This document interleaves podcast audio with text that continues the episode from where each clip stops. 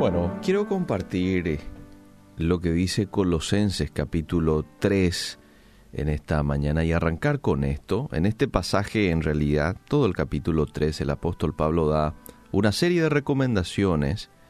Eh, empieza hablándole a las mujeres, luego se refiere a los maridos, a los hijos, después les habla a los siervos, y luego en el verso 23 dice, todo lo que hagan, háganlo de buena gana, como si estuvieran sirviendo al Señor Jesús y no a la gente. Estoy leyendo en la traducción lenguaje actual. Versículo 24, porque ya saben que Dios les dará en recompensa parte de la herencia que ha prometido a su pueblo. Fíjate lo que dice aquí. Recuerden que sirven a Cristo, que es su verdadero dueño. Todo lo que hagáis, hacedlo de corazón para el Señor, no para los hombres, sabiendo que del Señor recibiréis la recompensa de la herencia porque a Cristo el Señor servís, dice en otra versión. Bueno, yo supongo que los hermanos de Colosas para ese entonces estaban haciendo la obra, estaban evangelizando, estaban trabajando en pos del crecimiento de la iglesia y el consejo que aquí el apóstol Pablo les da es, pero no hagan para el hombre, háganlo para Dios.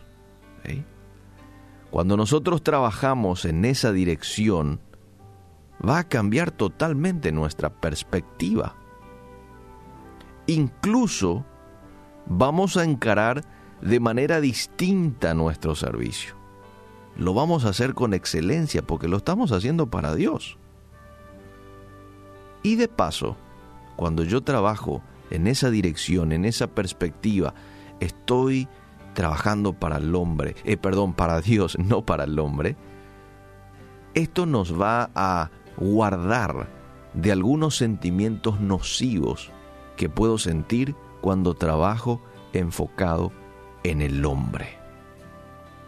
¿Qué sentimientos nocivos? ¿Y de qué manera puede afectarme el trabajar para el hombre?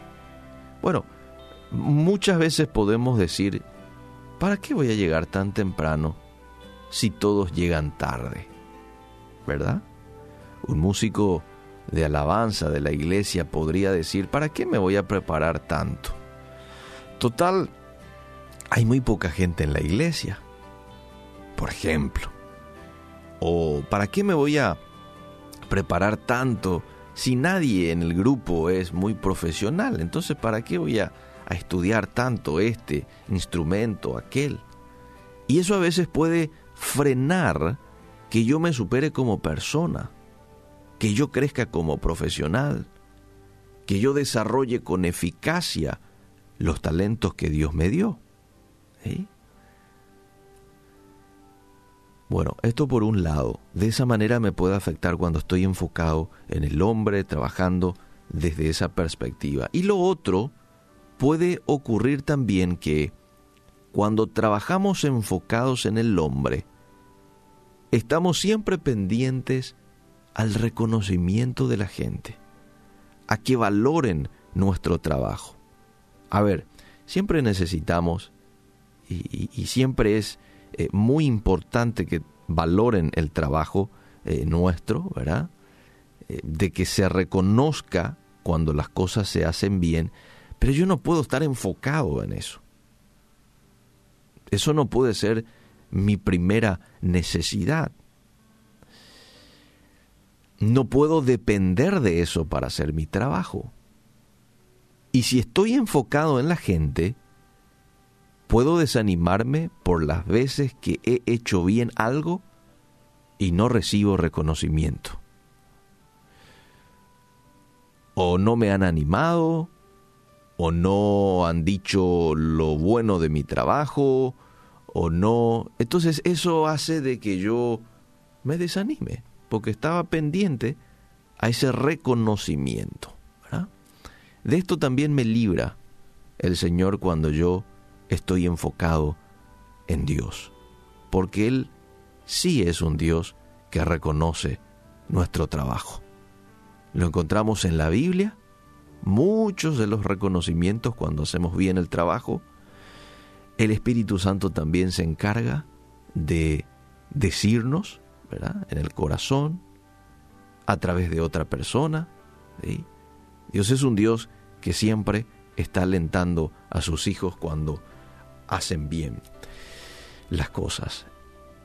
Em, y hoy la palabra de Dios nos desafía a que lo que tengamos que hacer lo hagamos en primer lugar con buena gana,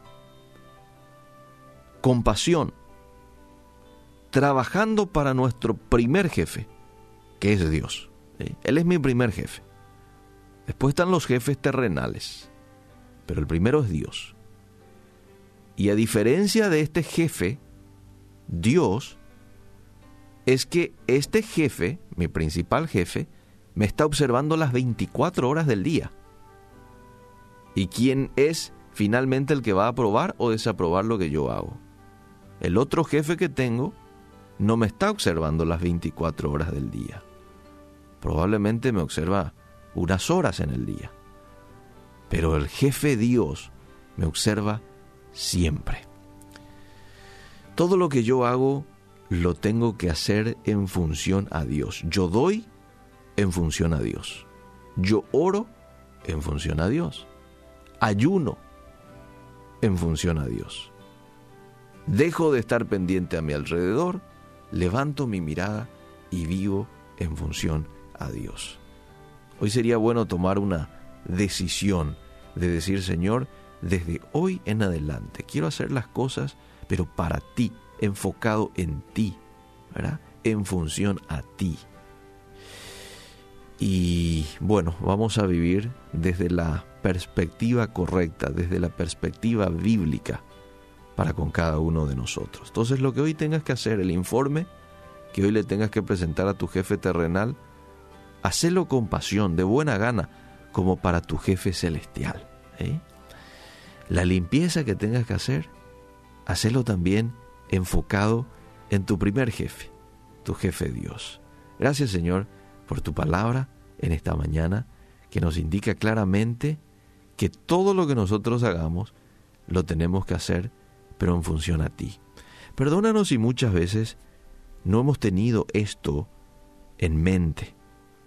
Hemos cambiado de perspectiva y nos hemos enfocado en el ser humano.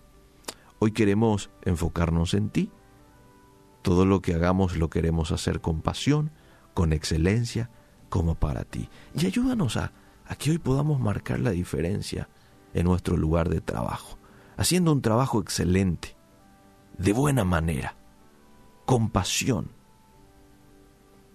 Tú nos mandas a marcar diferencia en el lugar en donde nos encontremos al decirnos ustedes son la sal, ustedes son la luz, es una manera de decirnos sean diferentes, que sus acciones puedan reflejar que son hijos de Dios. Ayúdanos a que hoy podamos marcar esa diferencia en un mundo que tanto lo necesita. En el nombre de Jesús. Amén y amén.